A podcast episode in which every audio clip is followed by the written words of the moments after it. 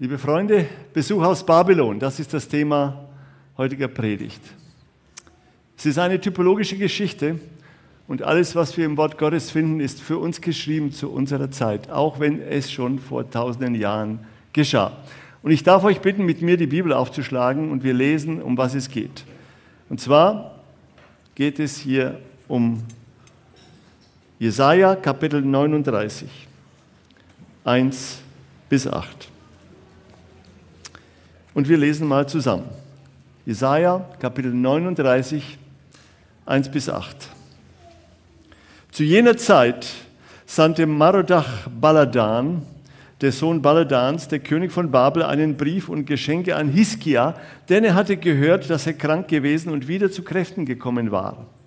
Und Hiskia freute sich über sie und zeigte ihnen sein Schatzhaus das Silber und das Gold und die Spezereien und das kostbare Öl und sein ganzes Zeughaus samt allem, was sich in seinem Schatzkammern vorfand. Es gab nichts in seinem Haus und im ganzen Bereich seiner Herrschaft, das Hiskia ihnen nicht gezeigt hätte. Da kam der Prophet Jesaja zum König Hiskia und fragte ihn: Was haben diese Männer gesagt? Und woher sind sie zu dir gekommen? Und Hiskia antwortete, sie sind aus einem fernen Land zu mir gekommen, aus Babel. Er aber fragte, was haben sie in deinem Haus gesehen? Und Hiskia antwortete, sie haben alles gesehen, was in meinem Haus ist. Es gibt nichts in meinem Schatzkammern, was ich ihnen nicht gezeigt hätte. Da sprach Jesaja zu Hiskia, höre das Wort des Herrn der Herrscher. Siehe, es kommt die Zeit, der alles, was in deinem Haus ist und was deine Väter bis zu diesem Tag gesammelt haben, nach Babel weggebracht werden wird. Es wird nichts übrig bleiben, spricht der Herr. Und von deinen Söhnen, die von dir abstammen werden, die du zeugen wirst, wird man welche nehmen und sie werden Kämmerer sein im Palast des Königs von Babel. Da sprach Hiskia zu Jesaja: Das Wort des Herrn, das du geredet hast, ist gut. Denn sprach er, es wird ja doch Friede und Sicherheit sein zu meinen Lebzeiten. Der Besuch aus Babel. Warum kamen die Babylonier eigentlich? Kann man den Ton vielleicht ein bisschen korrigieren? Warum kamen die Babylonier eigentlich in das Haus von Hiskia? Wollten sie wieder einen wieder, wieder genesenen König sehen? Wir lesen noch weiter, ganz kurz, eine Seite davor, Kapitel 38. Da wird noch einiges dazu erklärt. Jesaja 38, 1 bis 8 auch. In jenen Tagen wurde Hiskia todkrank, heißt es hier. Da kam der Prophet Jesaja, der Sohn des Amos, zu ihm und sprach zu ihm: So spricht der Herr: Bestelle dein Haus, denn du sollst sterben und nicht am Leben bleiben. Da wandte Hiskia sein Angesicht gegen die Wand und betete zum Herrn. Und er sprach, ach Herr, gedenke doch daran, dass ich in Wahrheit und mit ganzem Herzen vor dir gewandelt bin und getan habe, was Gutes in deinen Augen. Und Hiskia weinte sehr. Da erging das Wort des Herrn folgendermaßen an Jesaja: Geh hin und sage zu Hiskia, so spricht der Herr, der Gott deines Vaters David: Ich habe dein Gebet erhört und deine Tränen angesehen. Siehe, ich will zu deinen Lebenstagen noch 15 Jahre hinzufügen. Und ich will dich und diese Stadt aus der Hand des Königs von Assyrien erretten und ich will diese Stadt beschirmen. Und das sei dir das Zeichen von dem Herrn, dass der Herr das Wort erfüllen wird, das er gesprochen hat. Siehe, ich lasse den Schatten an der Sonnenuhr des Ahas um zehn Stufen zurückkehren, nämlich um so viel, wie die Sonne ihn bereits an der Sonnenuhr hatte abwärts gehen lassen. So ging die Sonne an der Sonnenuhr um zehn Stufen zurück, die sie abwärts gegangen war. Und noch Vers 21. Denn Jesaja hatte gesagt, man bringe eine Feigenmasse und streiche sie ihm als Salbe auf das Geschwür, so wird er gesund werden. Soweit die Geschichte.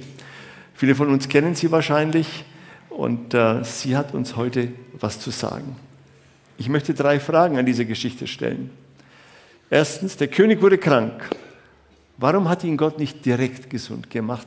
sondern so ein großes Wunder getan mit den zehn Stufen an der Sonne. Zweitens, warum hat Gott eine Feigenmasse auf seine Wunde legen lassen? Drittens, Besuch aus Babylon. Warum hat Gott die Babylonier geschickt? Und warum wurde Hiskia gerückt? Zur ersten Frage. Der König wurde krank. Warum hat er ihn nicht gesund gemacht, direkt, sondern dieses große Wunder getan? Wie ist die Biografie dieses Mannes, des kranken Mannes Hiskia, des Königs von Israel, von Juda? Wir lesen nämlich im 2. Chroniker 29 Folgendes über ihn. Wer es aufschlagen wird, 2. Chroniker 29, 1 und 2. Da heißt es, Hiskia war 25 Jahre alt, als er König wurde. Und er regierte 29 Jahre lang in Jerusalem. Und der Name seiner Mutter war Abia, eine Tochter Zacharias. Und er tat, was recht war in den Augen des Herrn, ganz wie es sein Vater David getan hat. Sein Vater hieß nicht David. Sein Vater hieß Ahas. Und wenn wir nur einige Kapitel davor äh, schauen, dann sehen wir, er tat, was böse war, sein Vater, in den Augen des Herrn. Aber Hiskia, der Sohn, kam auf und räumte mit allen Götzen auf. Er tat, was recht war. Er führte den Tempeldienst wieder ein und brachte eine Erweckung und Reformation über Juda. Passa wurde wieder gefeiert. Die Leviten begannen wieder ihren Dienst zu tun. Die Gemeinde funktionierte wieder, nicht so wie es unter seinem Vater war. Und das Volk ehrte wieder Gott des Himmels und nicht die Götzen auf den Höhen und den Hügeln. Die Gebote Gottes wurden wieder hochgehoben und es herrschte Wohlstand in Israel. Das ganze Volk hob sich sozial und wirtschaftlich. Was lernen wir daraus? Was lernen wir daraus? Aus der Vergangenheit kennen, können wir lernen, aus den Erfahrungen unserer Väter, aber wir müssen aufpassen. Der Herr hat hier eine folgende Botschaft. Lernen und vergessen.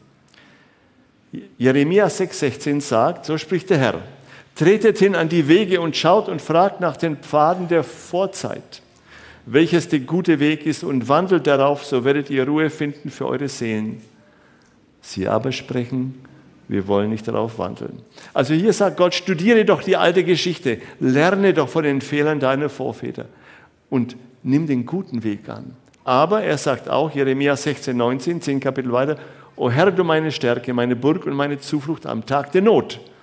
Zu dir werden die Heidenvölker kommen von den Enden der Erde und sagen, nur Betrug haben unsere Väter ererbt, nichtige Götzen, von denen keiner helfen kann. Viele von uns hatten Betrug der Eltern, der Väter übernommen. Ist es nicht so? Sie hatten Dinge geglaubt, die einfach nicht stimmen.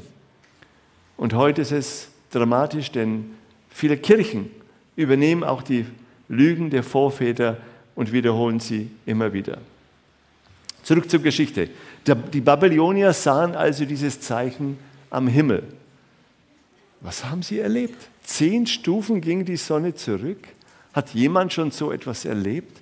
Hat Gott tatsächlich den Kreislauf des Universums gestoppt, ja sogar re revidiert und zurückgehen lassen? Das ist natürlich eine unglaubliche Geschichte. Und die Babylonier, die waren nicht dumm. Ellenwald schreibt, zwischen Euphrat und Tigris, in diesen fruchtbaren Tälern, lebte ein altes Volk, das zur Weltherrschaft bestimmt war. Zu der Zeit wurde es noch von den Assyrern bestimmt. Unter ihnen waren kluge Männer, die sich auf dem Gebiet der Astronomie sehr gut auskannten. Als sie an den Sonnenuhren einen Rückgang von zehn Strichen beobachteten, wunderten sie sich sehr. Ihr König Merodochan Baladan erfuhr, dass dieses Wunder geschehen war, als Zeichen für den König von Juda, dass ihm der Gott des Himmels mehr Lebenszeit verlängert hatte. Der König schickte daraufhin Gesandte zu Hiskia, um ihn zur Genesung zu beglückwünschen und mehr über den Gott zu hören, der solch ein großes Wunder tun konnte. Also wir stellen fest, die Krankheit diente dazu, Gott bekannt zu machen. Vielleicht muss einer von uns auch ins Krankenhaus, wie wir vorhin gehört haben, um Gott bekannt zu machen. Das kann passieren. Durch das Wunder, was Gott tat, gab, es, gab Hiskia die Möglichkeit, ein lebendiges, ein, ein tolles Zeugnis vor den Babyloniern auszugeben. Der Besuch aus Babylon hatte genau diesen Zweck. Was ist das für ein Gott, das ihr anbetet, dass der sogar das Universum stoppt, ja sogar revidieren lässt? Was lernen wir daraus heute, ihr Lieben, als siebenten Tags Adventisten? Wir als Volk Gottes sind ein Schauspiel dieser Welt. Und viele denken, was ist das für eine sonderbare Kirche hier? Was ist das für eine sonderbare Gemeinschaft? Gott will, dass wir seine Zeugen sind und dafür lässt er auch Krisen kommen. Bei einem sind es Krankheiten, bei dem anderen sind es vielleicht Krieg im Lande, wie jetzt in der Ukraine, oder Hungersnot oder andere Krisen. Sind das nicht die Tage, wo wir Gott am meisten suchen? Gott lässt sich finden, liebe Freunde, und oft in Krisen, oft in Krisen. Und Wunder geschehen auch in unserer Zeit. Welche Wunder? Wenn ich so über meine Asi-Kollegen nachdenke, die in den letzten Jahren mit tödlichen Krankheiten krank geworden sind, wo sie nur noch einige Wochen oder Monate zu leben hatten, dann sind, soweit ich weiß, mindestens zwei von ihnen auf wundersame Weise geheilt worden. Von Krebs, von Dingen, wo man sagen muss, du hast nur noch einige Wochen zu leben. Also diese Wunder geschehen auch heute. Können wir da nicht Gott die Ehre geben dafür? Oder ich denke hier an diese 500 philippinischen Rebellen auf der Insel Mindoro, die vor einem Jahr, am 13. November, getauft worden sind. Ein Wunder. 40.000 Menschen haben ihr Leben verloren in dem Krieg auf den südlichen Philippinen. In dem Krieg, wo die Armee nicht diese Rebellen besiegen konnte, die sich immer wieder im Dschungel versteckt haben. Nur das konnte sie besiegen. Das Wort Gottes. Da kam ein Missionar und erzählte dem Anführer vom lebendigen Wort Gottes und sie hörten Adventist World Radio. Und diese Botschaft hat sie so berührt, dass sie sagten, wir legen die Waffen nieder. Das ist nicht mehr unser Kampf. Wir möchten Christen werden. Und sie wurden getauft am 13. November 21 von Ted Wilson und anderen. Nicht nur sie wurden getauft, über 500 Rebellen mit ihren Anführern, sondern auch der Polizeikommissar, der mit, der mit den Polizisten gegen diese Mächte oder Rebellen kämpfen musste. Der wurde jetzt bei der Generalkonferenz auch getauft, als er gesehen hat, dass sie es mit Waffen nicht schaffen konnten. Aber durch das Wort Gottes war es möglich, diese Rebellen zu bekehren. Ein Wunder. Haben wir dafür schon Gott gelobt und gesagt, hey, liebe Welt, schaut mal, ihr Babylonier, was Gott tut, was er tun kann, wenn seine Gemeinde das sagt und das auslebt. Ich denke an dieses Ereignis. Das ist ein kleines Video, eine Minute.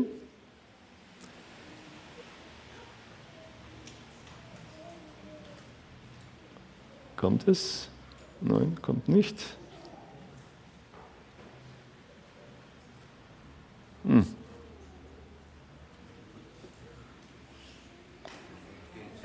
fire was far from finished this morning as it continued its destructive march through parts of Napa County. in Englisch, ich werde es euch gleich übersetzen. Silverado Trail. And this whole neighborhood was engulfed. Also er sagt hier, die ganze Nachbarschaft hier ist verbrannt.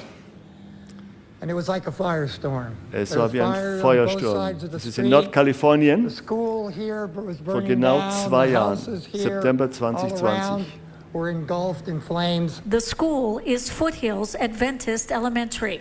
A Eine main building was completely destroyed. Schule ist hier abgebrannt. Like so many before it, the wind 200 Quadratkilometer, ein starker Waldbrand, der viele Dörfer und Häuser vernichtet hatte. Aber wer kennt dieses Haus? Unscathed. Uh, the fire got extremely close. Abner Castanon considers himself among the lucky. Von Ellen White. He manages and lives at the Elms Haven home, more than a century old, located in the shadow of Glass Mountain, where Elms the fire Haven. started Sunday morning.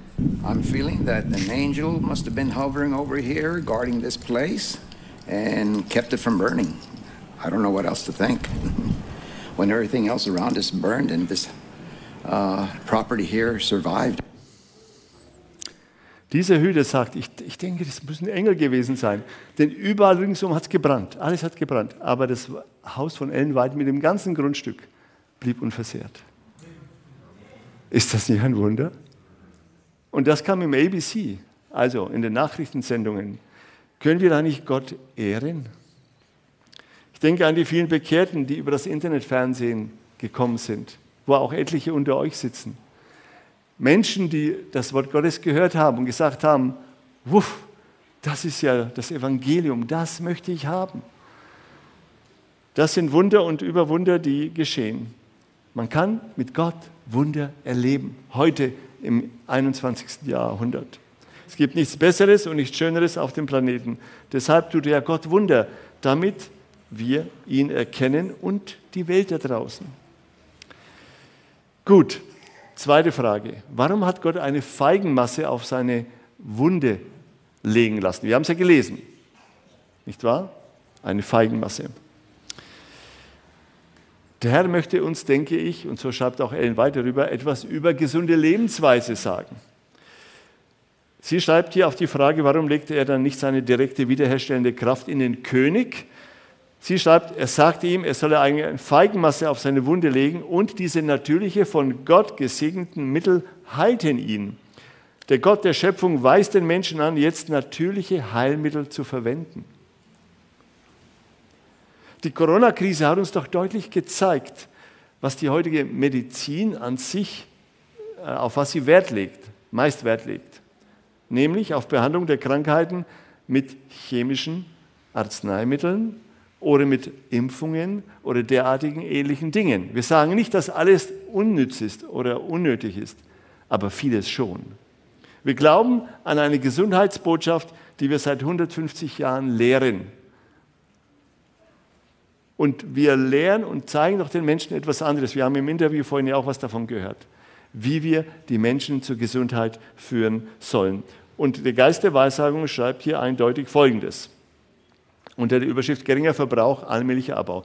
Die medikamentöse Behandlung, wie sie heute betrieben wird, und das sagte sie vor 130 Jahren, ist ein Verhängnis.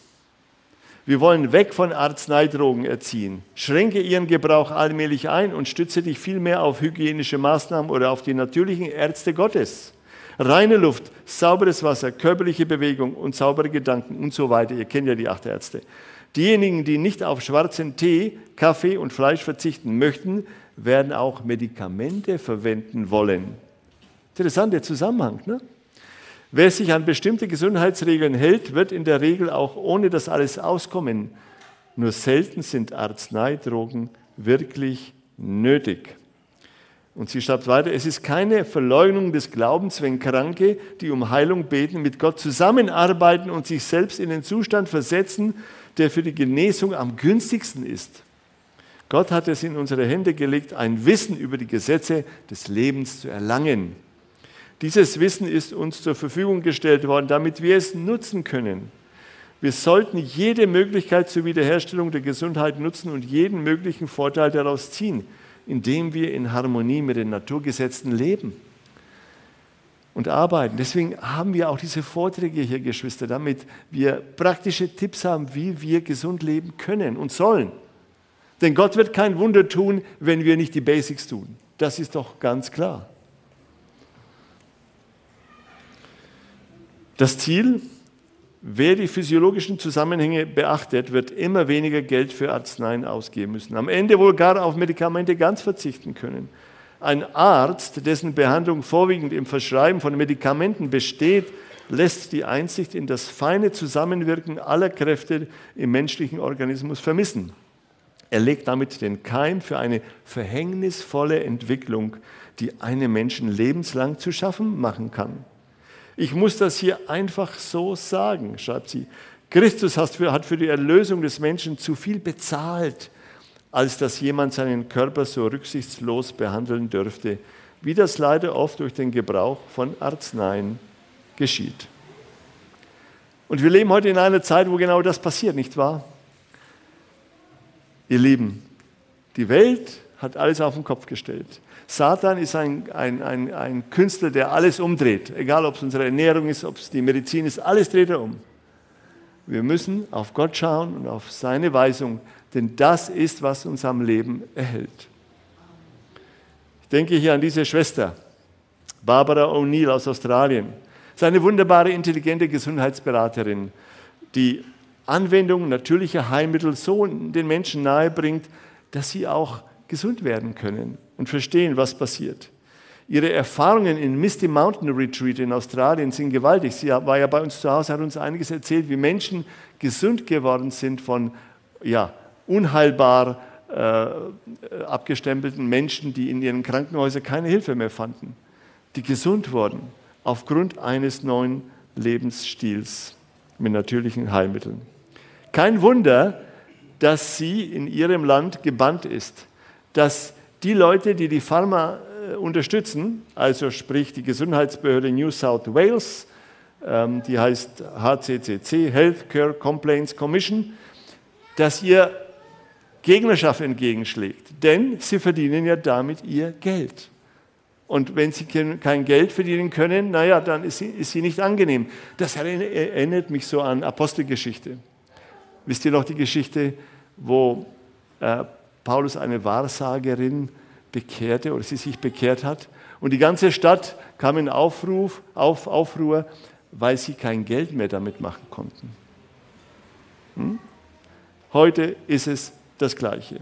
Menschen, die gesunde und vernünftige ähm, Heilmethoden anbieten, werden nicht anerkannt, ja sogar verfolgt.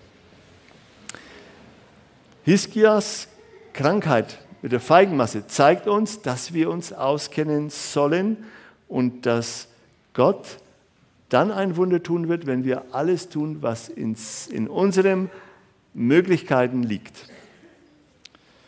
Bildung in natürlicher Heilmedizin ist sehr wichtig. Und zwar schon in der Schule. Mose-Schule haben wir ja auch hier. Ich hoffe, es gibt auch einen Gesundheitskurs für die Kinder und natürlich auch für uns in der Familie und wo wir sonst zu Hause sind. Ähm, ich habe in meinem Büro es zur Regel gemacht, dass wir, ich habe ja auch nicht adventistische Mitarbeiter, dass wir keinen Alkohol, kein Rauchen und keinen Kaffee sehen wollen in dem Büro. Das hat mein Sohn und ich miteinander vereinbart und wir laufen gut damit. Dritte Frage. Der Besuch kam jetzt also aus Babylon. Warum hat Gott die Babylonier eigentlich geschickt?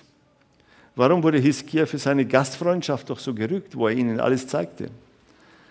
Wir lesen mal 2. Chroniker, da ist nämlich der andere Bericht von Hiskia. In 2. Chroniker, Kapitel 32, Vers 31, da heißt es wie folgt. 2. Chroniker 32, 31. Als aber die Gesandten der Fürsten von Babel zu ihm geschickt wurden, um sich nach dem Wunder zu erkundigen, das im Land geschehen war, da verließ ihn Gott, um ihn auf die Probe zu stellen, damit er alles erkenne, was in seinem Herzen war. Ist ja interessant. Mitten im Wohlstand, mitten in der besten Zeit, heißt es hier, stellte ihn Gott auf die Probe. Hiskia hatte Gott kennengelernt. Er hatte gesehen, wie er ganze Armeen vernichtete, um, nicht, um, um Israel zu bewahren. Er hatte gesehen, wie Gott die Uhr, die Sterne zurücklaufen lässt. Und er hat ihn geheilt. Er hat viele Wunder erlebt. In Krisen hat sich Hiskia zu Gott gewendet und er wollte das Richtige tun. Aber bestand er auch die Prüfung im Wohlstand? Bestand die Prüfung auch, wenn es uns gut geht, Geschwister? Bestehen wir sie? Oder sind wir nur Krisenchristen, die, wenn es eine Krise gibt, dann schreien wir zu Gott, aber wenn es uns gut geht, naja, naja, dann kommen wir mal zum Gottesdienst und das war's. Und dann kam der Besuch aus Babylon. Die Babylonier kamen, um mehr über diesen Gott zu erfahren, der nicht nur die Krankheiten heilen kann, deswegen sind sie nicht gekommen, sondern der so eine riesen Wunder getan hat. Und was tut Hiskia? 2. Chroniker 32, Vers 25. Aber Hiskia vergalt die Wohltat nicht, die ihm widerfahren war, sondern sein Herz überhob sich.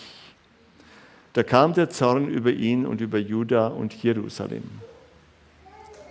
Anstelle die Gelegenheit zu nutzen, die goldene Gelegenheit zu sagen, der Gott des Himmels, der war es, nicht ich. Ich bin gar nichts. Gott des Himmels hat es getan. Redete über Architektur, über Erfolge, über Wohlstand, über seine Pracht, über die Schönheit und, und so weiter und so fort. Er betrachtete nämlich alles, was da war, als seine eigene Leistung. Kommt das manchmal in uns auch so vor? Hey, habe ich nicht einen tollen, tollen Entwurf gemacht und das Haus steht jetzt da? Boah, bin ich toll. Oder ich habe dieses oder jenes gemacht. Kann es vorkommen? Das geht sehr schnell, Geschwister. Wie war es beim König Nebukadnezar, Babylon? Nicht wahr? War das nicht auch der Fall? Es heißt hier, weil sich seine Herrscher in Zeiten des Wohlstands als von Gott unabhängig betrachteten und den Ruhm ihres Königreiches menschlicher Leistung zugeschrieben haben. Geschwister, wir brauchen uns gar nicht einbilden, dass wir etwas Besseres sind oder eine super Leistung hier abliefern. Gar nicht. Wir tun nur unsere Schuld. Und ich sage mal, unsere Verpflichtung, die wir gegenüber der Welt haben und den anderen haben. Und der Gedanke, dass man sich selber überhebt, der kam ja schon im Himmel auf. Nicht wahr? Wie heißt es über Satan? Wir haben es ja letztens ja studiert in Jesaja 28, 17. Dein Herz hat sich überhoben wegen deiner Schönheit. Du hast deine Weisheit um deines Glanzes willen verderbt. Erfolg und Wohlstand kann zu unserem Verderben sein. Ist uns das bewusst, Geschwister? Warum gebrauchen wir die Segnungen Gottes gegen ihn? Wir zeigen alles, wir reden miteinander hier, aber sprechen wir über Christi Erfahrungen, die wir gemacht haben? Wenn Besuch aus Babylon in mein Haus kommt, was rede ich mit ihnen? Wenn Gott nicht die Ehre bekommt, sondern vielleicht ich oder wer auch immer, dann habe ich den wahren Segensgeber, unseren Gott, zur Seite geschoben. Was aus meinem Mund herausgeht, ist wichtig und entscheidend für unsere Mitmenschen und ihre Sicherheit. Hat nicht heute Morgen, ich glaube der Ralf gesagt, bei der Beerdigung habe ich darüber nachgedacht, hätte ich nicht mehr sagen können? Oder ich habe das auch schon erlebt, wo ein Zimmermann bei mir saß am Tisch und wir sprachen über einen Kontrakt und drei Wochen später erhängte er sich. Und ich sagte mir, du hast die Gelegenheit verpasst. Du hast die Gelegenheit verpasst. Matthäus 12, 36, 37.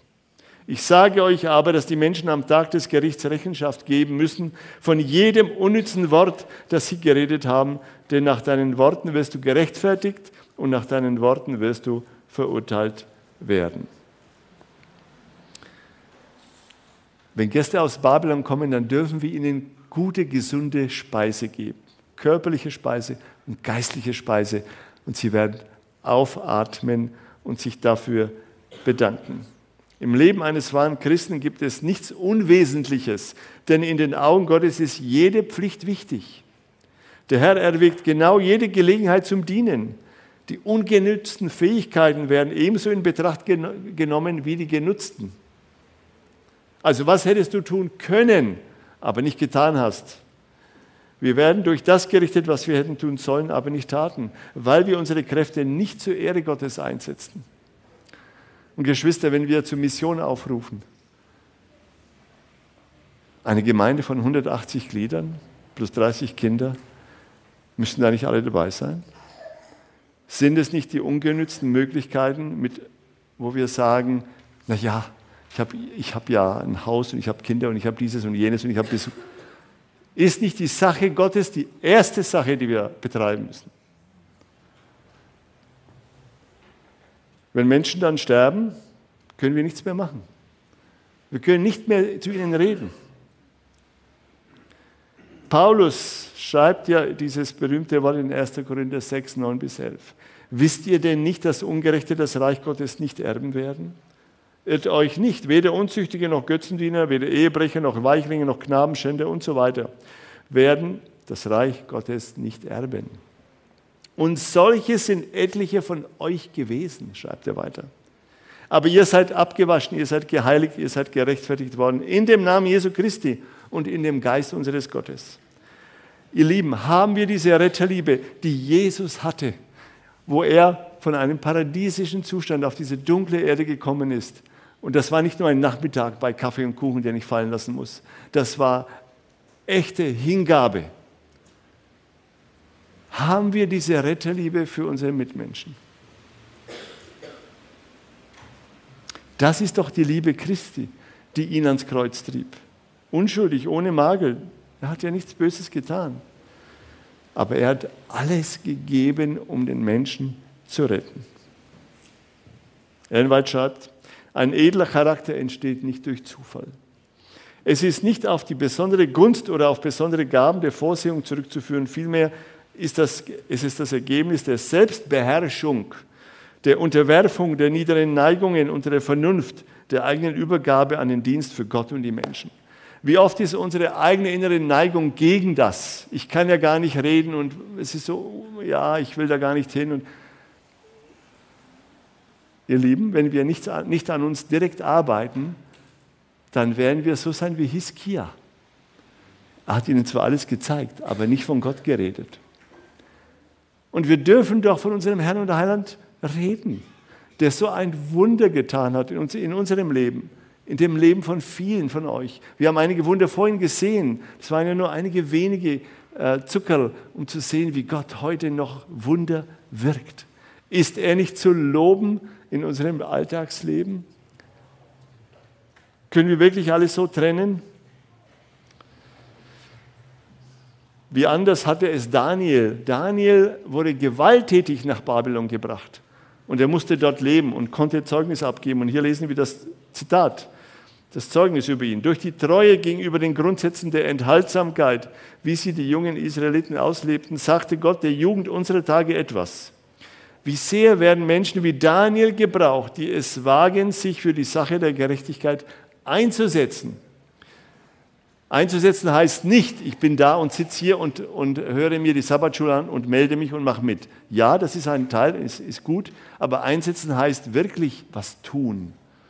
In dem Sinne, was Gott dir als Möglichkeit schenkt. Wie sehr werden Menschen wie Daniel gebraucht? Reine Herzen, starke Hände und furchtloser Mut sind nötig, denn der Kampf zwischen Laster und Tugend erfordert unaufhörlich Wachsamkeit. Satan naht sich jedem Menschen in vielerlei und verlockender Gestalt, um ihn zur Nachgiebigkeit gegenüber der Genusssucht zu führen, nicht wahr? Das ist genau der Punkt, die Genusssucht. Ich möchte dieses, ich möchte jenes und damit finden wir auch Entschuldigungen, gewisse Dinge nicht zu tun oder zu tun. Das ist ja das Problem. Wir haben oft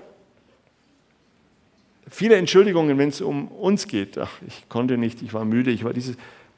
Aber wenn die anderen Fehler machen, naja, dann sind wir sehr scharf. Und dann sagt Geist der Weissagung, der Körper, also unser Körper, ist das wichtigste Mittel für die geistige und seelische Entwicklung wodurch der Charakter geformt wird. Deshalb zielt der Feind alle Menschen mit seinen Versuchungen auf die Schwächung und Entwürdigung der körperlichen Kräfte ab. Hat er darin Erfolg, bedeutet dies oft, dass sich der ganze Mensch dem Bösen ausliefert. Wir hatten ja am letzten Sabbat ein wunderbares Zeugnis gehört von Wayne Blakely. War eine wunderbare Veranstaltung in Fürth, ähm, wozu ihr eingeladen gewesen seid. Ähm, und er hat wunderbar berichtet, wie Gott ihn gebraucht hat, wie Gott ihn umgeändert hat wieder von 40 Jahren Homosexualität, LGBT plus Gesellschaft, die er immer wieder äh, im Prinzip genoss, wie er sagt. Aber es war tödlich und wie Gott ihn im Prinzip gewandelt hat. Was, was für ein Wunder, ähm, wenn der Mensch seine Bequemlichkeit, seine Neigungen kreuzigen kann und sagen kann, ich möchte sie nicht mehr tun, ich möchte nicht mehr mich überessen oder was auch immer, sondern wirklich auch Selbstdisziplin übt. Mit Gottes Kraft ist es möglich und notwendig. Ich denke an unsere Gemeinde Marienberg hier. Wie hat sie angefangen 1990? Mit 60 Gliedern. Viele von denen sind gar nicht mehr da. Und die Gemeinde wuchs in zehn Jahren auf, zwei, in zehn Jahren auf 200 Glieder. Er hat Wunder über Wunder geschehen lassen und Menschen wurden getauft. Er hat Missionswerke entstehen lassen, einige hier in dieser Gemeinde. Und er hat eine adventistische Schule hier gegründet, wofür wir sehr, sehr dankbar sind. Also wir dürfen Gott ehren. Der Psalmist David hat es so schön gemacht. Liest mal mit mir Psalm 145. David, der Mann Gottes nach dem Herzen des Herrn, schreibt gleich am Anfang ein Loblied von David. Und er schreibt im Psalm 145 die, nur die ersten sechs Verse. Ich will dich erheben, mein Gott, du König, und deinen Namen loben und immer und ewiglich. Täglich will ich dich preisen und deinen Namen rühmen immer und ewiglich. Groß ist der Herr und hoch zu loben, ja seine Größe ist unerforschlich. Ein Geschlecht rühme dem anderen deine Werke und verkündige deine mächtigen Taten. Von dem herrlichen Glanz deiner Majestät will ich sprechen und von deinen Wundertaten. Von der Macht deines furchterregenden Waltens soll man reden und deine Größe will ich verkündigen. Ich wünschte mir, Hiskia hätte das gelesen.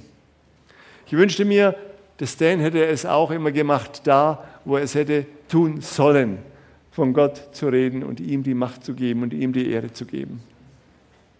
Die Adventgemeinde weltweit hat eine Botschaft, Geschwister. War nicht gerade diese Corona-Krise die Gelegenheit, eine Alternative der Welt aufzuzeigen, wie man gesund sein kann? Christus kommt bald wieder. Wir haben keine Ökumene-Botschaft zu verkündigen, die mit den abgefallenen Kirchen zusammen zu verkündigen ist. Wir haben eine Trennungsbotschaft zu verkündigen. Babylon ist gefallen. Geht hinaus aus Babylon, diesem unehrlichen System. Und wenn Babylonier kommen zu Besuch, dann dürfen wir ihnen von Christus vorschwärmen. Ihnen sagen, was Gott in meinem Leben getan hat, in deinem Leben, im Leben der Gemeinde. Und dass er der bald wiederkommende Herr ist, den wir bald sehen werden. Denn diese Krisen, die jetzt da sind und die sich noch mehren und eskalieren werden, die sind dafür da, damit die Menschen aufwachen und damit wir reden können über die Wunder, die Gott tut. Muss uns das nicht bewegen, Geschwister? Ich habe jede Woche Bibelstunden am Skype mit zwei Personen. Ich habe davon vielleicht schon mal erzählt. Der eine ist ein früherer Polizeikommissar und die andere Dame arbeitet bei Telekom.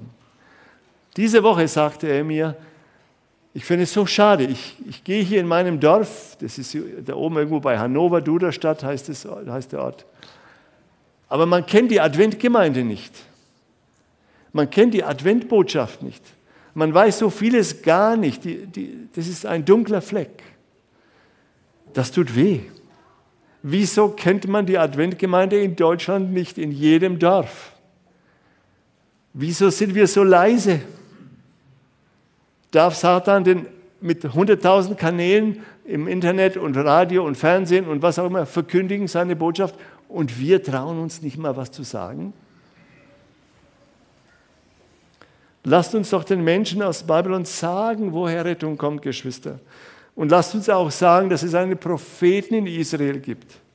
Wir brauchen uns doch nicht zu verstecken, dass wir mit dem Geist der Weissagung Ellen White als einen Schatz bekommen haben, der unermesslich ist. Unermesslich. Wie sind wir von Gott gesegnet durch die Bücher von Ellen White? Einer sagte mir, der fragte eigentlich, habt ihr einen Propheten? Und er hat herausgefunden, dieser Bibelschüler, ja, wir haben einen Propheten. Ja, wenn es einen Propheten gibt, dann möchte ich den mal untersuchen, ob der kein falscher Prophet ist, natürlich. Aber das war für ihn ein Grund, siebenten Tagsadventist zu werden. Da ist ein Prophet. Ja, wunderbar. Hat Gott uns seit 2000 Jahren nichts zu sagen? Natürlich hat er uns was zu sagen. Da steht es drin. Das ist die Grundlage. Aber hat er noch mehr zu sagen für diese letzte Zeit? für diese gefährliche Zeit, wo wir leben? Ja, er hat es. Und jeder, der aufrichtigen Herzens ist und diese Bücher liest, dem geht doch das Herz auf. Das ist das Evangelium, welches wir heute brauchen und verkündigen dürfen. Israel damals sollte ein Licht sein für die Völker. Wir wissen das. Diese Verheißung erhielt ja Abraham. In deinem Samen sollen gesegnet werden alle Völker. Und was tat Israel? Auch dazu ein kleines Zitat. Ich wünschte, es gäbe nicht dieses Zitat nicht, aber es gibt's. Wäre Israel seiner Aufgabe nachgekommen, hätten alle Völker der Erde an seinen Segnungen teilgehabt. Aber die Herzen derer, denen die rettende Wahrheit anvertraut war, blieben von den Nöten ihrer Nachbarn unberührt.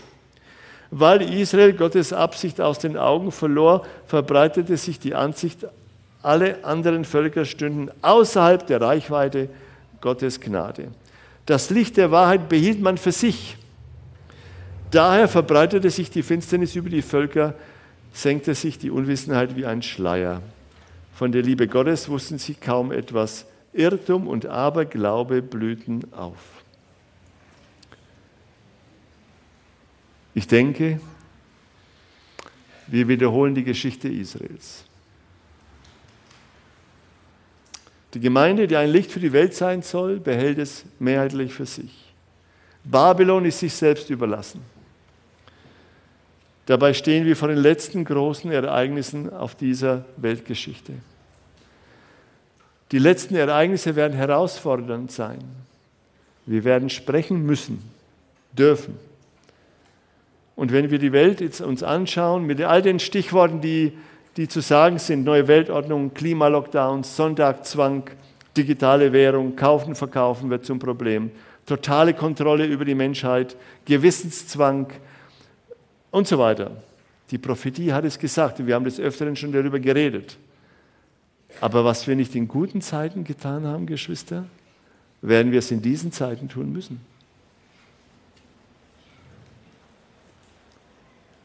Das Werk, das die Gemeinde in einer schrecklichen Zeit des Friedens und des Wohlstands nicht getan hat, wird sie in schrecklicher Prüfung unter den entmutigendsten und widrigsten Umständen verrichten müssen, schreibt Geist der Weissagung aus der Schatzkammer der Zeugnisse Band 2.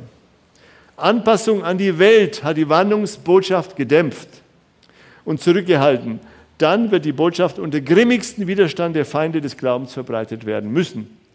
In dieser Zeit wird die Klasse der unbelehrbaren Oberflächlichen deren Einfluss den Fortgang des Werkes ständig verlangsamt hatte, den Glauben aufgeben und sich auf die Seite der geschworenen Feinde Christi stellen, zu denen sie seit langem innerlich gehörten. Ja, seit langem gehören Adventisten eigentlich schon dem Feind an, weil sie innerlich nicht mehr glauben. Das ist Fakt in unserer Gemeinde. Die Frage ist, wo stehst du, Schwester und Bruder? Wo stehe ich? Liebe ich Christus? Liebe ich die Botschaft, die Adventgemeinde? dass ich alles für sie geben würde. Es heißt hier, viele werden vor Ratsversammlungen und Gerichtshöfen sprechen müssen, vielleicht alleine und nur auf sich selbst gestellt.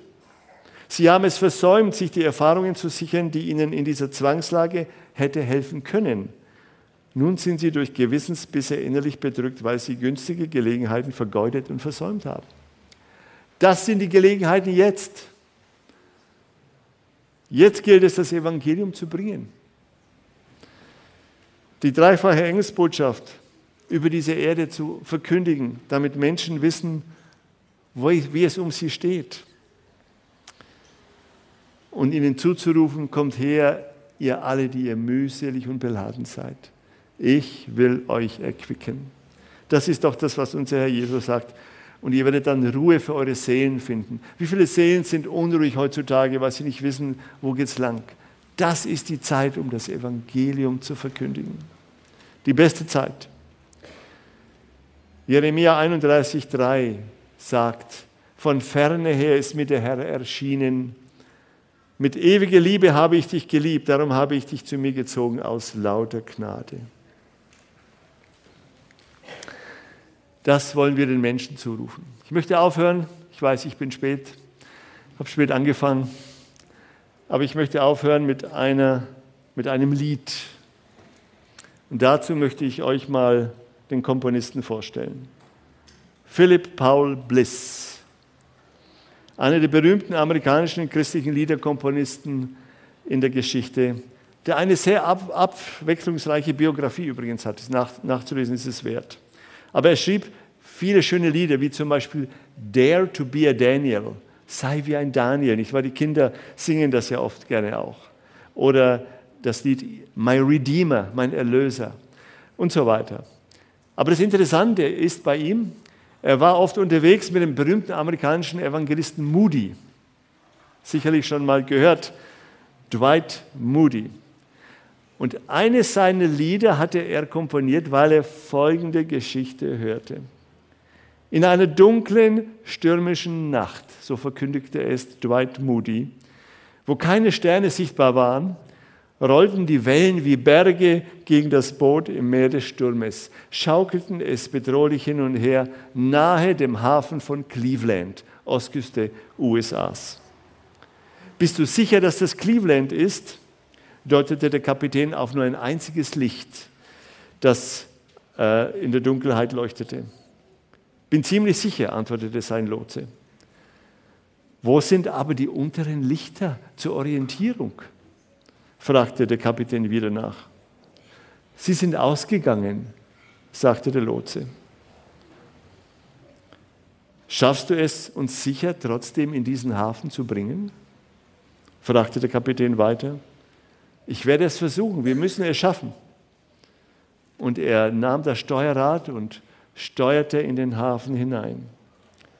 Doch in dieser tiefen Dunkelheit, wo nur ein Licht oben sichtbar war, aber die unteren Lichter fehlten, die Positionslichter, krachte das Boot gegen den Felsen und viele Passagiere gingen über Bord und ertranken. Sie verloren ihr Leben im Wassergrab. Ursache? Die fehlenden unteren Lichter. Ihr kennt das Lied. Ich habe im Internet was gefunden und wir können es gerne mitsingen nach der alten Melodie.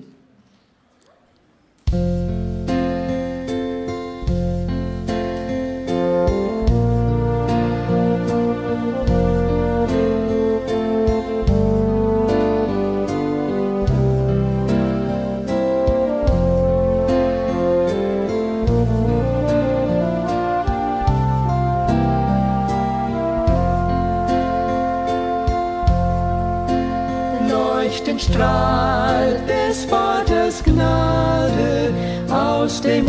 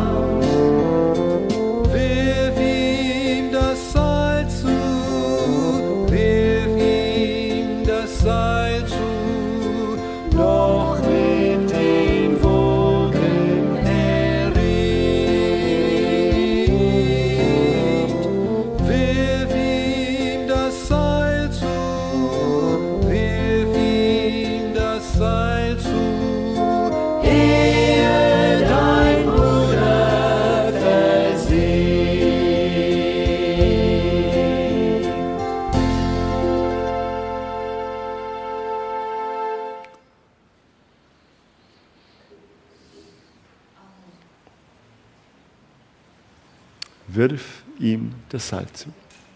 Wollen wir zusammen beten? Stehen wir dazu auf. Unser großer Gott und Heiland und Herr, du bist für uns auf diese Erde gekommen und hast alles gegeben. Ja, Herr, du hast dein Licht leuchten lassen, das obere Licht leuchtet. O Herr, hilf uns als Gemeinde, dass die unteren Lichter auch leuchten. Dass wir als persönliche Privatleute in unserem Umfeld leuchten, aber auch als Gemeinde, dass wir uns engagieren und auch die Dinge besuchen und mitgehen, wo die Menschen eingeladen werden, dich kennenzulernen. Herr, vergib uns, wo wir gefehlt haben und helf, dass dieses Evangelium weltweit hinausgeht, durch diese Gemeinde Marienberg, aber auch durch alle Adventgemeinden dieser Welt, damit die Menschen dieses Seil erhalten und gerettet werden können, heraufgezogen werden können zu dir, o Heiland und Herr und Erretter. Dir sei Lob und Dank, dass du uns dazu fähig machen möchtest durch deine Kraft. Gelobt seist du in Ewigkeit. Amen. Amen.